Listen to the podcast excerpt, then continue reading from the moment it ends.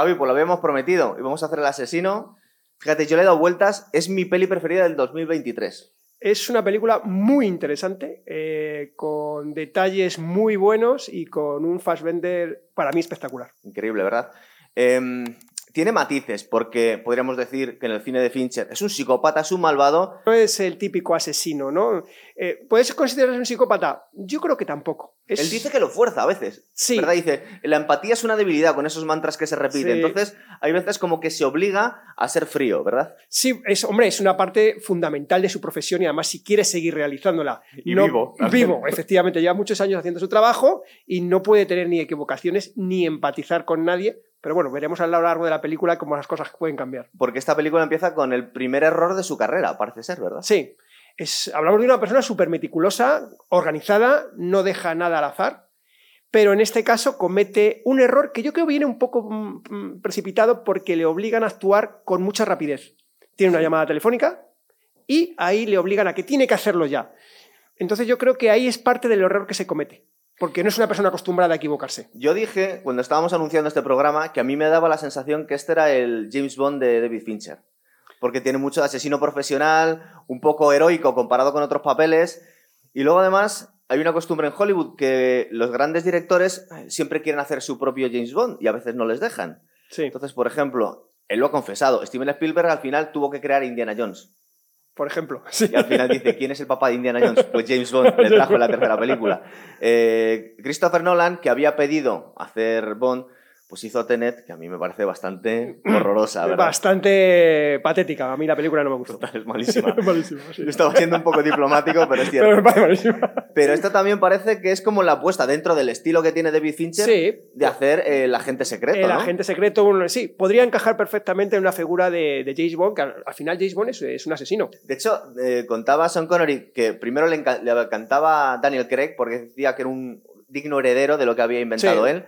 Pero por otro lado, él comentaba que es que los que habían venido después de él se habían olvidado del componente de, de- de peligro y de que, que es un asesino que se les había olvidado a Roger Moore y a todos estos. Es decir, que se habían edulcorado demasiado. Y no se le tenía que olvidar a la gente que este tío era un asesino que trabajaba para servicio secreto, ¿verdad? Efectivamente, yo creo que, que Daniel Craig encaja mucho más en esa, en esa perspectiva, ¿no? En el asesino más frío, un- no como los otros que parece que son todo elegancia, todo. eh, no, Daniel Craig encaja mucho mejor en el papel de un asesino. Sí. Totalmente. Entonces, este que sonó como uno de los posibles futuros ¿no? Bond, ¿verdad? Sí. Michael Fassbender. Encaja, además, encaja. Es, es, es un estereotipo. pe- A mí me parece perfecto para que hubiese hecho un James Bond. de películas que tengan algo que ver, algo que ver con este personaje. Y el David en Prometheus, que es el primer eh, robot, que sale ahí Sí. un tío también, hombre, es un robot, Es un, un tío robot, muy frío sí. también. O en Magneto, en X-Men.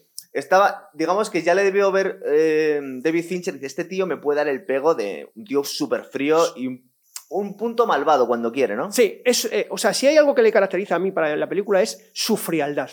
O sea, el pensarlo todo, me- medirlo todo, y a mí eso me encaja perfectamente en un asesino eh, o en un James Bond. Encaja perfectamente, sí. Y esa mirada verdad, que tiene cuando quiere, que con esa frialdad que te mira, no habla, casi habla poquísimo. O sea, es, eh, es impresionante el papel que hace, que hace Fassbender en esta película. Mira, friki datos que tengo A ver, pillados por ahí. Eh, resulta que se tira 20 minutos hasta que habla con otra persona. Eh, durante los 20 primeros minutos de la película solo habla con él mismo. Es un diálogo interno. Sí, nos va contando cómo es él. A mí me parece súper interesante, ¿no? Porque además no hace falta que tenga diálogo con nadie. Con las imágenes y lo que él va contando te mete perfectamente en la película y, y te- y desde el primer momento. O sea, no, no hace falta que tenga ahí un diálogo. Que... No, no, está muy bien hecho. Pero él está luchando contra el aburrimiento, contra las distracciones, todos estos mantras que se dice, Sí. que parece que ya los tiene Sí. pensados, es como su forma de funcionar, es porque él no quiere despistarse, él no quiere aburrirse, él no quiere eh, desesperarse. Entonces, todo este tipo de cosas que se va contando él mismo es para mantenerse alerta, ¿verdad? Claro, efectivamente, es que tiene una profesión muy arriesgada. Un error es acabar su profesión y acabar su vida. Entonces no puede tener errores. Él siempre dice lo mismo. Eh, ciñete al plan, Sí. vale, mantente ahí en la línea. Lo que ¿sabes? decíamos antes, la empatía es una debilidad. Dice, no tengas empatía. Claro, gente. no, no, es claro, es imposible, eres un asesino, no puedes Sí. tener empatía, es, eh, no puedes pensar que la víctima, hay- no, no, no puedes tener dudas. De hecho, en la película tiene dos momentos de empatía. Uno Sí. con la secretaria, Sí. bueno, empatía a medias, y al final de todo, con el, con el cliente. Sí. mm, Eh, Luego es discutible porque lo eh, hace, Sí, claro. yo al final me gustaría un poco discutir el, el por qué actúa así con el, con el cliente. Con la secretaria está claro, ella se lo pide y bueno, él tiene ese momento que al final se va a quitar el problema del medio, pero bueno, le da un poco igual quitárselo en un sitio que en otro. De alguna forma, su carrera empieza a descarrilar con este error que va a cometer en el primer capítulo. Porque, claro, parece ser que nunca había fallado. Claro. Lo que pasa es que parece que es simplemente fruto de la mala suerte, ¿no? Sí, es que siempre hay un componente, yo creo que por muy bien que tú planees algo, siempre vas a tener un componente de suerte, que puede haber algo que se despiste. Y- en un trabajo tan meticuloso como el suyo, un error pues puede desencadenar todo lo, todo lo que desencadena, ¿vale? Es cierto, es verdad. En- Entonces, eh, a él le lleva eh, a, a tener que tomar una serie de medidas drásticas. Porque a mí, me- eh, eh, una pregunta que te iba a decir, eh, eh, cuando avanza un poco la película, ¿por qué él decide acabar con todo? Estaba empezando a dudar. Estaba Sí. empezando a estar cansado. Sí. Está, entonces, por eso comete el primer error, por eso a veces tiene ciertos gestos de empatía y por eso al final, que eso no lo sabemos, se retira o no. No lo sabemos. Porque es que me estaba acordando también de la primera que hace Daniel Craig de Casino Royale, que le comenta a. se llama Vesper, la chica de la que Sí. se enamora. Y le empieza a decir, dice, es que en realidad tienes razón, si no me agarro a cierta humanidad, simplemente llevando esta profesión al final no va a quedar nada humano de mí, dedicándome a esto. Entonces el tío, en ciertos momentos da la sensación que duda, dice, bueno, es que esto es lo que quiero para mi vida. Eh, Aquí vemos que Fassbender tiene, tiene humanidad, de hecho tiene una novia. O sea, él tiene una vida aparte. Tiene como un interruptor, ¿verdad? Claro, él tiene una vida aparte de, de- de su profesión, que es, me imagino, que es lo que habla en esta película Daniel Craig. Él desconecta, él llega allí a República Dominicana y él desconecta totalmente de su mundo. Que es ¿vale? muy lucrativa su profesión. Joder, hombre, es que es una profesión muy, muy, muy arriesgada, ¿eh? Ser un asesino es una profesión muy arriesgada que tiene que estar muy bien pagada. nivel, sí. Sí. Eh, vamos a contar un poco la peli. Está dividida en seis capítulos. Sí. Cada, uno, es un, eh, cada uno nos cuentan la localización y el objetivo a quien van a matar. Correcto. Menos el último capítulo que no matan al objetivo. Que es eh, a mí una cosa que me parece discutible en la película. Sí, hay unas cuantas, ¿verdad? Sí. Entonces estamos en París, le vemos eh, en un coworking abandonado, Sí. se ha montado hasta una cama la que va subiendo eléctricamente, es decir, está todo perfectamente hilado. Luego otra cosa también te quería comentar, que este tío es un asesino todoterreno, puede matar de todas las formas posibles. Claro, yo me imagino que un asesino profesional tiene que tener todo tipo de recursos, ¿no? O sea, no, limitado a francotirador. No, solo. no, tiene que ser una persona con, con recursos, ¿no? Sí, sí. Por eso, además, yo creo que gana lo que gana, porque es capaz de resolver cualquier asesinato que se le plantee, eh, él es capaz de darle, de darle salida. La disciplina es brutal, ¿verdad? Brutal, es Eh, tremenda, es, impresionante. cuando va al McDonald's y quita los hidratos de carbono y solo se toma las proteínas. Es impresionante, Sí, su, sí. Su, su forma de actuar, su forma de tenerlo todo medido. Y, y te dice por qué comen un McDonald's, porque comen miles de personas al cabo del día y nadie se va a acordar de él. Se disfraza de turista alemán, De dice turista. que no le importa a nadie a los turistas alemanes. Claro, y por eso usa ese disfraz. O sea, lo tiene todo absolutamente medido, es, es Bueno, impresionante. y cuando vaya avanzando la película y veamos todos los refugios que tiene con los, con los recursos, son impresionantes. ¿verdad? Claro, te lo tiene todo súper organizado, súper planeado, para poder evitar cualquier problema o dar salida a cualquier mala situación que tenga. O sea, no deja nada al azar. No, no, Es muy interesante también el uso que le da, creo que es un Apple Watch, en el que va controlándose las pulsaciones. Interesantísimo. Hasta que no tiene la pulsación perfecta, Se lo he escuchado a francotiradores, que te puede alterar un poco la puntería si estás muy alterado. Nos imaginamos que será muy poca cosa, pero esta gente lo, lo tiene en cuenta, ¿verdad? además hablamos de un disparo a muy larga distancia, que no puede haber error, él tiene que estar en su punto justo. Que el tío no sabe cuándo va a llegar el objetivo y la disciplina que tiene a la hora de, de medirse el tiempo que se permite dormir. E- Efectivamente.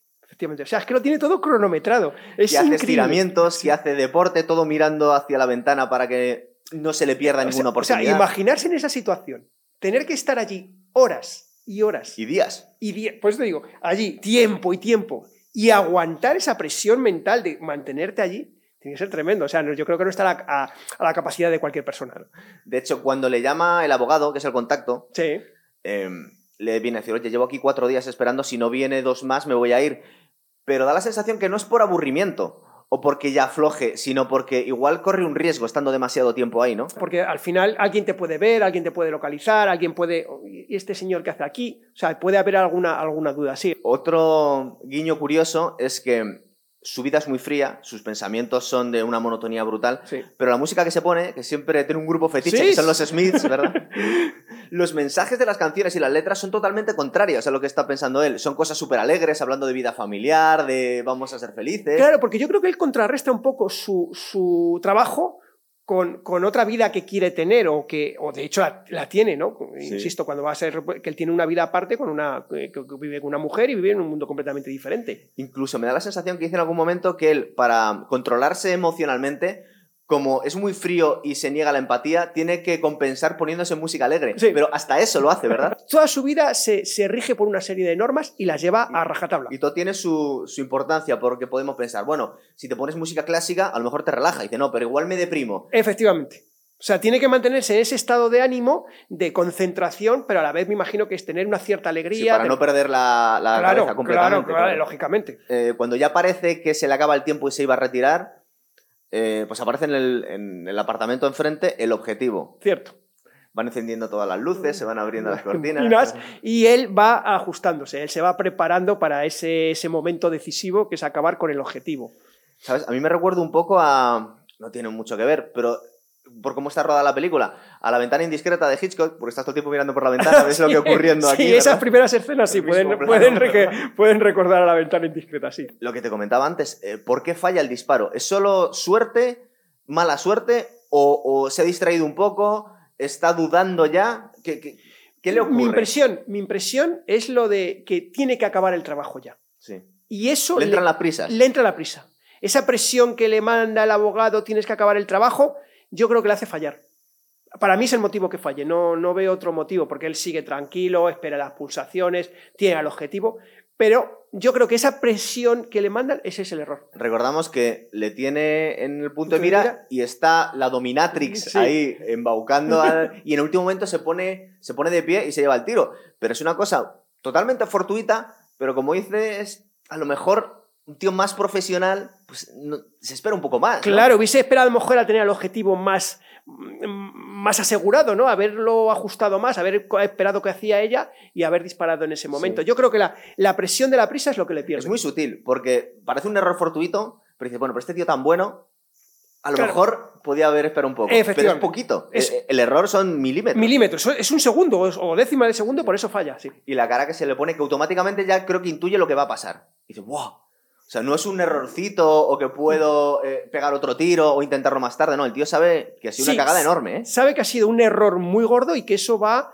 a cambiar su vida. Sí. Y en consecuencia actúa. O sea, porque además lo, yo creo que lo tiene todo absolutamente planeado. La huida, el escape, o sea, todo está planeado. La persecución es brutal, ¿eh? Sí. Es increíble. Me recuerda un poco al... Es que son muchas películas metidas aquí. Eh, las películas de Jason Bourne también, huyendo por Europa. Sí, sí, es un poco... Esas callejuelas. En esa frialdad también se sí. le ve... Puede ser un poco el personaje de Jason Bourne, una persona que habla muy poco. Que era el otro James Bond, que hasta eran las mismas iniciales. Pues sí. La de veces que se ha intentado repetir en el cine la fórmula de James Bond, ¿eh? Hombre, porque ha, ha, dado mucho juego y es un personaje, siempre una persona solitaria, eh, con capacidades, digamos, un poco únicas. Yo creo que es muy atrayente para el espectador. Sí. Lo que le falta aquí es que, salvo su novia, no, tiene, no es el típico seductor con las mujeres. Este va totalmente al objetivo, ¿verdad? Sí, sí, no, no, no se despista con nada. Él tiene, él tiene una vida familiar, digamos, podemos decirlo, una vida familiar, y luego tiene un trabajo, como puede ser, eh, puede tener millones de personas. Lo que pasa es que su trabajo es peculiar. Tiene un punto de frialdad con la interacción del resto de la gente, ¿verdad? Cuando va al aeropuerto, cuando habla con los recepcionistas. Sí. Eh, no parece un loco, pero parece un tío muy frío. Sí, pero yo creo que es parte de, de, de que no le recuerden. O sea, no, no interactuar con nadie, eh, rápidamente si tengo que coger un billete. O sea. Es deliberado, ¿verdad? Es deliberado, completamente. Porque o sea, si fuera un poco más simpático, a lo mejor la gente se acuerda. Efectivamente. Entonces yo creo que él usa el, esa seriedad sí. para que la gente rápidamente se olvide de él. De hecho, muchas veces lleva un gorrito, eh, una gorrita, ¿sabes? Siempre intenta un poco incluso mm, enmascarar su propia, su es, propia es cara. que es una peli de sutilezas. Porque si fuera demasiado frío, demasiado Terminator, la gente le recordaría que este es un puto loco. Claro, pero si tú le ves, es un tío normal. Sí. Un, poco, un poco distante. Un poquito distante, pero un tío normal, delgado, eh, va bien vestido. No, no, llama la atención ni por ir con un traje ni por ir en la pargata. O sea, va siempre que puede sí. ser cualquiera fácil de olvidar. Eso lo ha contado David Fincher, que dice, el objetivo que tenía cuando rodó esta película, tú fíjate qué loco, bueno, después de 70 pelis de locos que hace, dice, quiero que cuando estés en el supermercado mires hacia atrás y el tío esté raro, pienses que podría ser un asesino. Me parece, me parece una, buena, una buena idea, ¿eh? Me parece una buena idea. Que esas personas con las que, cruz, que nos cruzamos en la calle podría ser alguno. Eso, un poco distante, pero tampoco tiene no, pinta no. Tal. No, no, no, no, en ningún momento da la, da la sensación de, de, de, ese- que pueda ser una mala persona ni nada. Además, es un tío educado, correcto, no. Aunque no hable, se, se comporta educadamente. No es Javier Bardem en eh, No es país para viejos. No, no, no, no tiene que nada la que gente ver. le miraba en el supermercado. Claro, no, no, no tiene nada que ver. Este es una persona que pasa Da desapercibida. la sensación a lo mejor que es un poco borde, entonces no quieres pararte a hablar con él, ¿no? Claro, es otra forma de evitarlo, ¿no? Como soy Pero- un poco antipático, no, me, no te Pero más que, más que borde serio. Es, una, es una persona seria, de esas que son un poco. Pero más que borde es esa, esa seriedad que mantiene siempre. Tampoco invita a que la gente le pare para tener una conversación con Claro. él. porque Este a lo mejor es un poco desagradable, un poco. Un poquito, sí. Eso le mantiene a él aislado de la gente y no tiene por qué relacionarse con nadie. Entonces, todas sus acciones están perfectamente medidas al milímetro para que vayan en esta dirección, ¿verdad? Bueno, eh, capítulo 2, la República Dominicana. Hmm, Vuelve a casa, Sí. Es verdad que vive apartado. Le vemos que dices, eh, bueno, vive en la República Dominicana, da la sensación que a lo mejor no lleva una vida muy. que sé, muy lujosa, y luego resulta que sí. Sí, no, no, tiene una casa espectacular, o sea, es impresionante lo que tiene allí. Pero el primer detalle, justo cuando llega a la verja de su casa, mira, y se encuentra, sí, sí. dice, ah, Porque Yo debía supongo- sospechar que a lo mejor. yo creo que él ya va un poco preparado, un poco pensando que algo puede pasar, ¿no? Que el error que ha cometido no va a salir gratis. Luego podemos hablar si era necesario, porque este tío supongo que es de confianza para la gente que le contrata, como para matarle, en vez de intentar utilizarle para un segundo intento, no sé. Hombre, yo creo que en ese mundo los errores se pagan. Y si tú has cometido un error, hay que dar una solución. Aunque seas tan tan bueno. Mm, Porque yo- claro, a lo mejor no tienes. Bueno, luego queremos pensar primero. Es que igual no hay tantos como él. Luego resulta que sí. Sí, sí, sí. Luego es que hay mucha. Hay... No, a lo mejor no hay mucha gente, pero sí hay gente que se dedica a eso. De hecho, él se va a tener que cargar a dos como él. Claro, claro. Entonces yo creo que es suprimible. Sí. Yo- y además te quitas el, el problema porque tú lo has contratado, él ha cometido un error, entonces ya le vas a volver a contratar. Claro. Puedes tener un problema con un cliente. Si fallas otra vez, eh, eh, la persona que le contrata realmente puede tener un problema tú, tú no puedes tener a nadie que falle. Además, le pueden detener, puede cantar si le Eh, pilla la policía. Efectivamente. Entonces yo creo que, que la lógica es eliminarlo. O sea, a mí, me, a mí me entra en la lógica correcta eliminarlo. O sea, tú si tuvieras asesinos, si fallan, te los cargas. Efectivamente.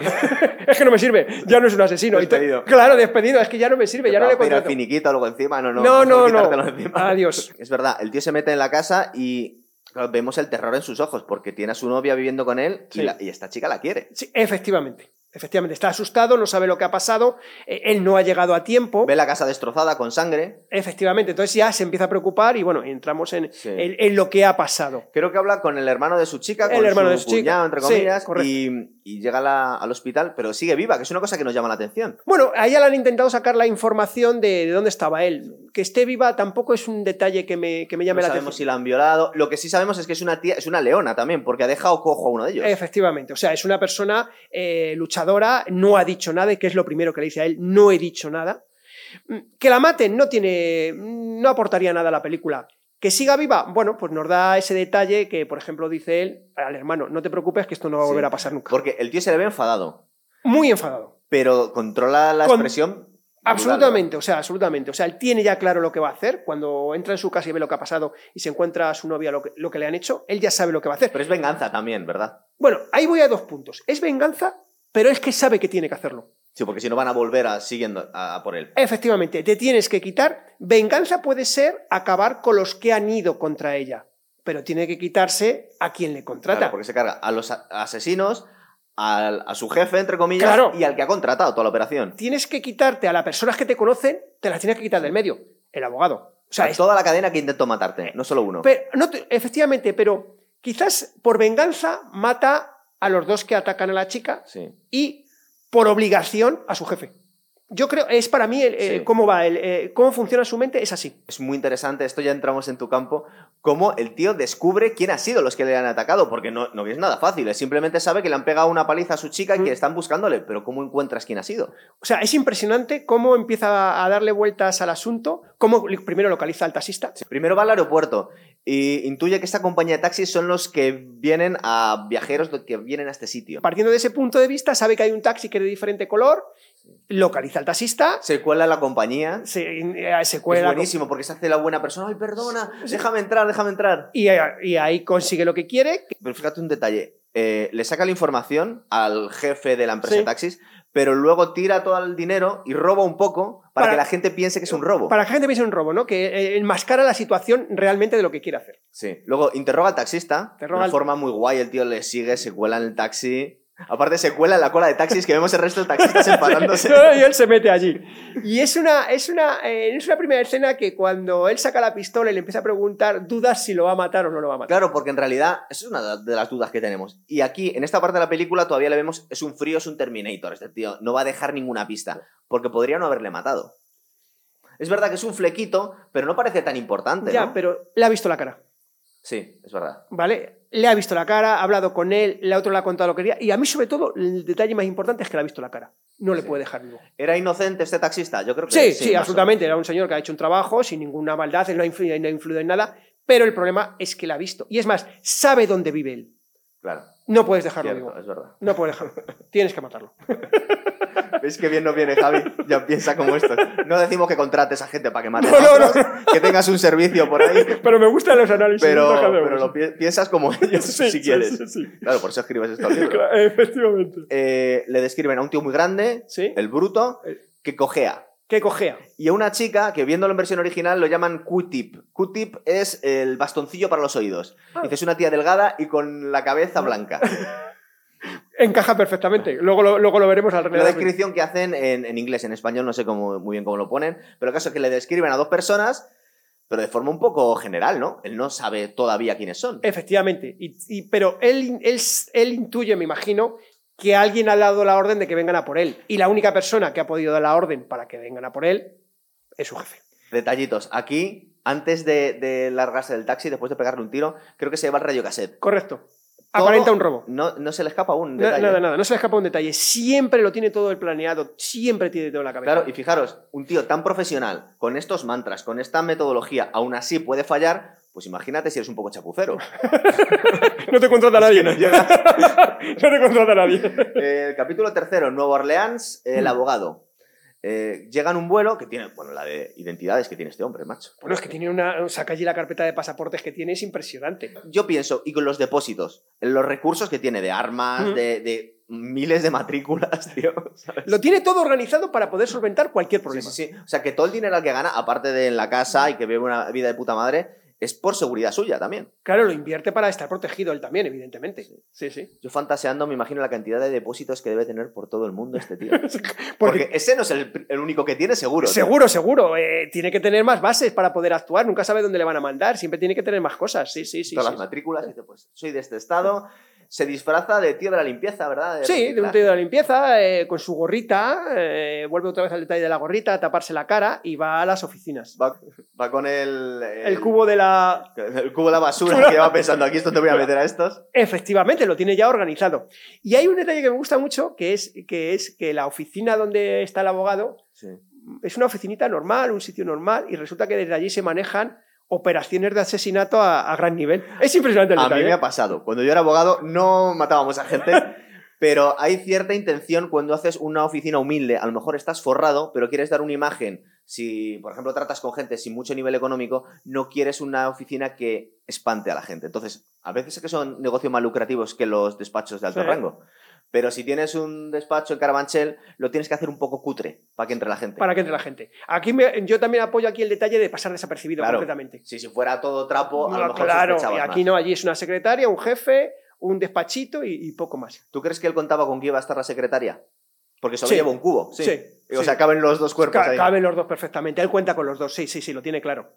De hecho, espera que ella entre, sabe que va a estar allí, sí. Sí. Me encanta la reacción del abogado. Yo no sé si es que está cagado de miedo, pero quiere mantener la calma. Pero el tío da la sensación como, no, no, no, no te pongas así, vamos a razonar. Como que cree que le tiene más o menos controlado, ¿no? Que es un calentón. Sí, vamos a ver, pero yo creo que es una reacción, pero está cagado de miedo. Sí. Sabe que está enfrente de un asesino al que él ha intentado matar, ¿vale? Y aunque le intente vender la moto y que... Sí, Somos amigos, llevamos No, 10 años está trabajando. esta es una reacción lógica, no sé por qué no has huido, te has llevado el dinero. Él sabe que ha venido a matarlo. O sea, mm, estás, estás enfrente de un asesino y sabes que va a resolver el problema. Y el problema eres tú en ese momento. Sí. Le dice a la secretaria que se calme. También, no sé si un poquito de. A ver si. Un poco de esperanza, si no la lías, no te Sí. matan a ti, porque yo estoy acabado. Habla constantemente, te das cuenta que habla constantemente. Seguramente tiene una pistola ahí escondida. ¿no? Posiblemente. Pero me refiero a hablar constantemente porque luego más adelante hay otro personaje que cuando él se enfrenta a él también habla constantemente. El cliente. No, eh, la chica, Ah, la, la experta. la experta. Sí. Constantemente le están hablando. Él está siempre en silencio, el abogado está en silencio. Él está hablando con Bueno, él. le quieren distraer, ¿no? Efectivamente. Yo creo que ellos se dan cuenta de lo que va a pasar, de que van a morir. Sí, estos están como el, la última esperanza O sea, es es intentar algo. ¿no? A intentar algo. Es a ver si consigo algo, pero. A mí cuando saca la máquina de los clavos, digo, ya está. Brutal. Brutal. Eh, mira, hablamos de esto con nuestro programazo de pérdida, que es, muy clásico el psicópata que le sale todo bien porque es un plan perfecto, como en Seven, de las primeras películas Sí. de David Fincher, que vamos, es que hasta cuando parecía que había tenido un error estaba ya planificado. Estaba planificado. En Perdida vemos como la tía a veces tenía, pues le pasaban putadas, pero rectificaba y conseguía seguir con su plan. Correcto. Pero le salían algunas cosas mal. Sí. Aquí el, el interrogatorio le sale fatal.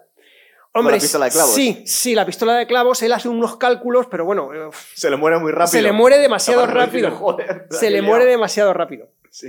Y tiene la suerte de que tiene a la secretaria que le puede proporcionar la información que Porque desea. él entraba para cargársela. Yo no sé si tenía más recursos para encontrar a los asesinos, si la abogada no canta.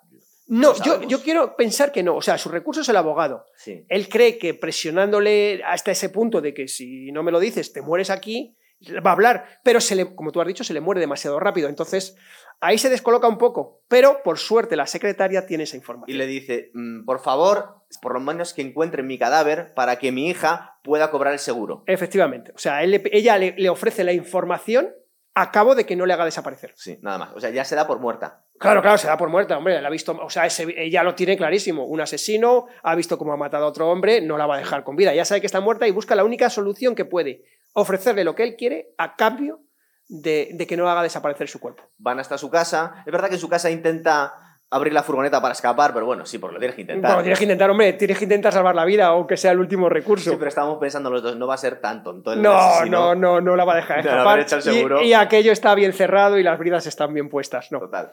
Eh, bueno, descubre dos direcciones nada más. Sí. No tiene los nombres, solo dos direcciones donde pueden estar estos dos tíos. Efectivamente. O sea, que tiene trabajo de investigación Sí, por delante. sí. Y la mis- misericordia que tiene es romperle al cuello y que parezca que se ha caído por las Eh, escaleras. efectivamente. Puede ser, yo creo que podría encajar el- Sí. el- una caída por la escalera, romperte el cuello. es decir, Es el primer detalle de empatía que tiene. claro, fíjate qué locos estamos. Eh. Para decir, le ha roto el cuello, qué buena ¡Qué persona. buena es! ¡Qué buena persona es! Pero en el fondo, si lo analizas, es buena persona. Ha hecho un trato con ella y lo respeta. O Y sea, además, es un que, tío súper además supongo que corre un mínimo riesgo más de que puedan investigar cuando hay un cadáver que cuando se deshace el cadáver, con lo cual, bueno, que él sacrifica algo, ¿no? Sí, él, él sacrifica algo. Yo no quiero pensar. Intenta que parezca accidental, pero oye, es más seguro deshacerte del cadáver, claro. Eso hubiese sido lo perfecto, ¿no? Deshacerse del cadáver. Pero yo creo que él eh, se compromete su palabra con ella, ¿no? Sí. De alguna manera compromete su palabra. Tú me has dicho esto, pues yo voy a cumplir mi parte del trato. Por lo menos tu hija cobra el seguro. Efectivamente. Yo creo que, es- que- que en eso es un tío digno también. Estos viajes, aparte de la fotografía, es preciosa la película, Sí, es muy sí. chula de ver.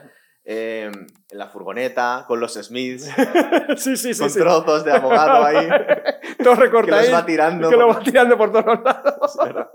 Hay partes en las que dices, este tío es un psicópata, es un loco, pero Pero ¿hasta qué punto es un loco? Él sabe que tiene que hacer un trabajo y que tiene que hacer desaparecer el cuerpo. Hombre, podemos decir, es algo brutal, sí, pero en el fondo está haciendo lo que él sabe que tiene que hacer. Comentaba David Chase, el creador de Los Soprano, que por lo que nos gustaba tanto Tony Soprano, que era un mafioso, era un asesino y un tal, era porque al vivir con él, desde su punto de vista entendíamos, aunque no justificáramos, los motivos de por qué hacían las cosas. Sí. Entonces, cuando conoces un poco más al malvado, a veces no es tan malvado, porque entiendes un poco por qué está moviéndose. Si solo ves algunas partes de la película, dices, este tío. Va- claro, vamos a ver, no es cuestión de justificarle y decir no es un malvado. Lo que pasa es que entiendo lo que está haciendo. Claro. Porque en, en esa situación seguramente nosotros actuaríamos de la misma manera. No sé si seríamos tan eficientes. Eso es Tú a lo imposible. mejor. No lo sé. No lo sé No si enfadarte. porque nos lleva hasta un momento. Eh, Florida y el bruto. y el bruto. Increíble, ¿verdad? Es un cambio de tercio porque esto es acción pura. La película se ha desarrollado eh, a un ritmo muy bueno, Sí. pero todo con una, digamos, una suavidad extrema a pesar de los asesinatos. Pero ahora llegamos a acción.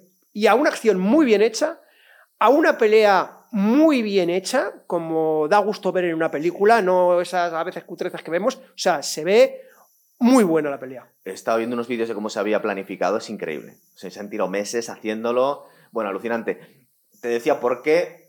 Una vez más, ¿por qué te he recordado lo de James Bond? Me recuerda muchísimo, sobre todo a Casino Royale, las primeras películas de Daniel Craig, Sí. estas peleas eran también una brutalidad, ¿verdad? De, de un asesino que sabe lo que está haciendo, pero también se enfrenta a gente más fuerte que él. Sí. Entonces, son peleas que, que gana por los pelos. A mí me recuerda a la película Atómica. Ah, No, la de, la de Charlize Theron. la, también. Charlize- la Sí, que pelea, también que cobra la pobre. la claro. pelea en las escaleras allí contra 4 o 5, que es, mm, para mí ha sido una de las mejores peleas del cine. Sí. Es espectacular. Esta pelea me recuerda, También. me recuerda a esa película. Tenéis dos. Atómica y Casino Royale.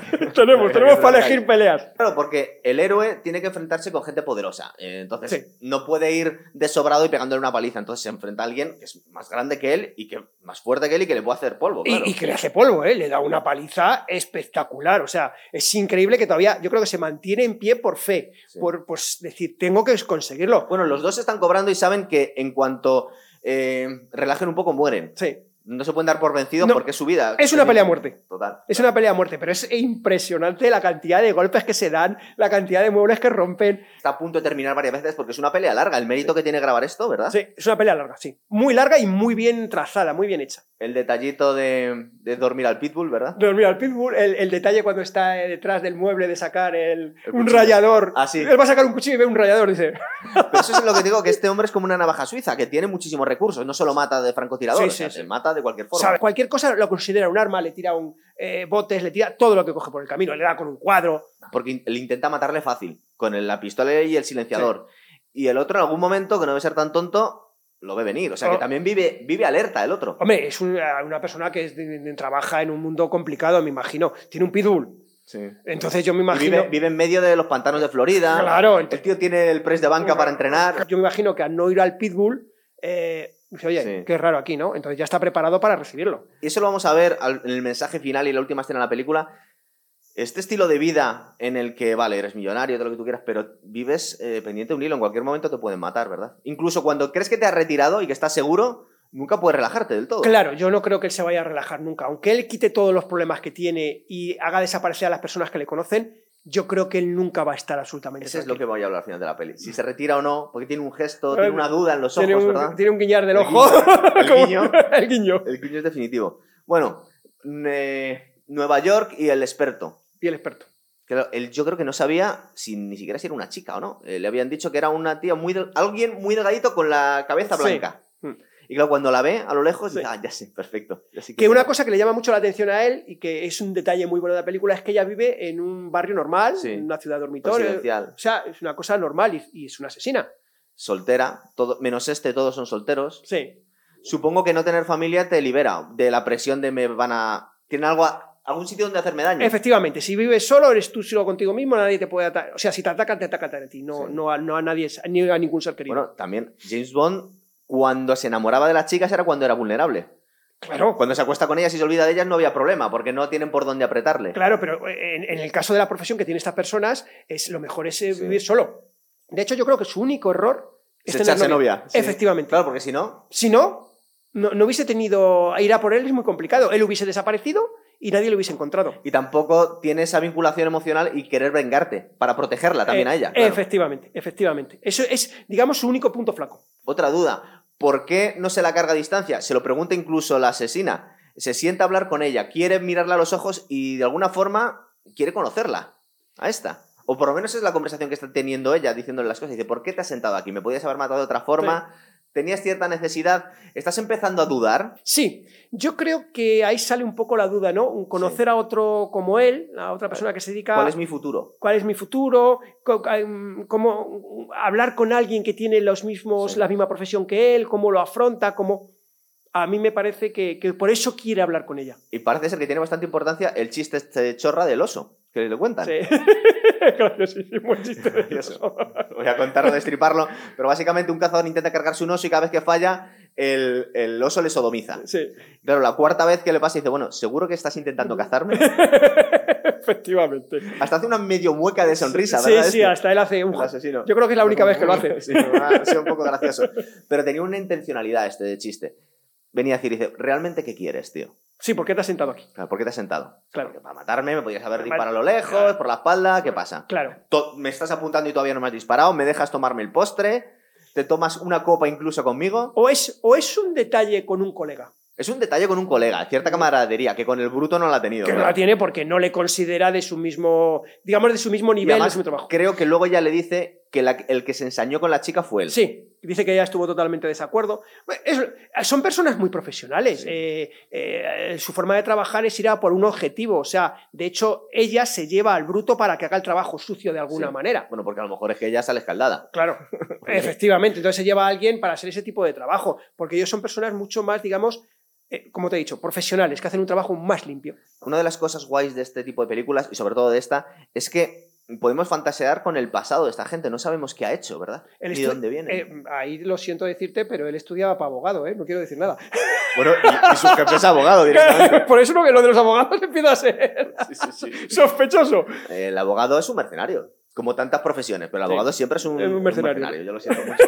Ella Eh, habla mucho rato con él, lo que hemos hablado Sí. antes, igual que el abogado. También pero- está intentando en último momento poder escaparse, cierta Claro. esperanza que tiene con un cuchillo en el bolso. Claro, yo, ella está claro que ella es una asesina y va a intentar solventar la Y situación. él sabe que ya lo va a intentar. Ella sabe que lo va a intentar. ¿Verdad? Por eso siempre, si te das cuenta, mantiene una distancia con ella. Cuando salen del, del restaurante, nunca va pegado a ella. Siempre la deja que camine Sí. delante.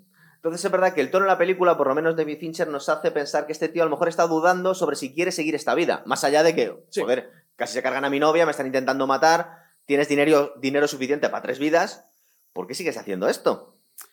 Porque, como él dice al principio de la película, él quiere ser de los pocos que. No de los que son manejados, sino de los que manejan. Esa es la frase fundamental, porque cambia el sentido del principio de la película al final. Sí. La dice al revés. Sí. Al principio dice, como que en el mundo eh, unos pocos son los lobos los que se aprovechan del resto, ¿verdad? Cierto. Como los lobos y las ovejas que hemos Mm. oído otras veces. Pero al final de la peli cambia. Dice, joder, soy una oveja ahora. Sí. O, o en realidad todos somos ovejas. Efectivamente. Entonces ahí te hace dudar si él realmente se va a retirar o no se va a retirar o va a seguir con su, con su vida. Claro. Que yo creo que para él, de alguna forma, es importante todo ese mundo que tiene del asesino. El sexto capítulo, el último. Hmm. Eh, Chicago, el cliente se llama. El billonario este, un poco pringadete. Muy pringadete, muy fácil acceder a él. Él lo va diciendo, se creen muy ricos, se creen muy seguros, pero es, es de chiste la seguridad. que La tiene. seguridad que tiene, le está viendo como jugando al Candy Crush. Ah, como. Y lo que estará cobrando el imbécil, El este, claro. Porque cuando eres un pringao que no sabes, a lo mejor te están estafando por un tío que en realidad es malo, porque su seguridad, fíjate un, un asesino profesional como se la salta, tío. Nada, es con una facilidad, entra por la puerta, sale, que- o sea, es impresionante. Sí. O sea, es como de chiste cuando, cuando entra. Una cosa que no sabemos, y él dice al principio de la película, dice, no quiero saber por qué estoy matando a esta persona, no Sí. quiero saber nada de él, o sea, no sé nada del, del objetivo, pero tampoco sabe nada del cliente. Pero en la película tampoco nos cuentan, incluso cuando va a interrogar a este, por qué se quería cargar a esta persona. Es decir, es algo que dejan totalmente fuera. Al margen, sí, Los motivos no. Los motivos no, cu- no cuentan para nada, es una cosa que se deja absolutamente al margen. Sí. Me parece bien, es, es un objetivo y hay que matar. Las razones, Suponemos No. que sean corporativas. pero no son importantes, ¿no? No, no, no dan. A mí no, no me parecen importantes en la película. Cómo mola que se cuela. Bueno, se apunta al gimnasio este de alto standing, ¿verdad? Se Pero cuela- estas cosas, lo que buscaba David Fincher, no- vamos a estar mirando para atrás todo tiempo. Efectivamente, ese que está ahí al Pero este es un tío normal, viene aquí a entrenar o. Qué fácil es meterse en mi taquilla. El dineral que se gasta este tío en estar en un apartamento de altísima seguridad y luego te metes en la taquilla y copias los datos. Y copia los datos y, y compra por Amazon el. O sea, es impresionante. Qué ¿eh? de- Ese detalle me encanta. o sea, ¿Cómo mola cuando aplicas la, la tecnología para enriquecer una cosa que ya existía antes? Por ejemplo, yo lo veo en la, en la última serie que hicieron de Sherlock, que es increíble.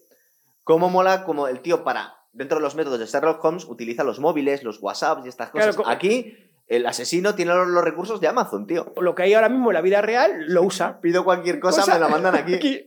Es, es un detalle buenísimo. A mí me gusta mucho ese detalle. sí. ¿Qué me hace falta? Pues un descodificador para entrar Ah, aquí. Lo pido a Amazon, lo tengo y entro. Pero lo que comentábamos, que fácil es colarse, ¿verdad? Eh, Muy se mete por detrás en el parking. Hay que bien los repartidores, espero que salga repartidor y entro. o Sí, sea, va- la- vale de repartidor de Amazon, ¿no? Él espera que salga un repartidor y él se cuela. Pero va con esa Va como- sí, efectivamente, Vamos va a mirar a los repartidor. repartidores Sí, de Amazon. Otra vez con su gorrita. con otra cara. Y bueno, aquí estamos un poco en el, el gran dilema de esta peli. Cuando se cuela ahí, ¿este qué pretende? Esa es la gran pregunta. O yo me pregunto al final, ¿por qué no mata al cliente? Hombre, vamos a ver, vamos a ir por partes. Primero, se da cuenta que este tío es un pringao y que no sabía dónde se metía. Vale. Porque el tío genuinamente le ve nervioso, no solo cagado de miedo, sino dice, ¡ay, Dios mío!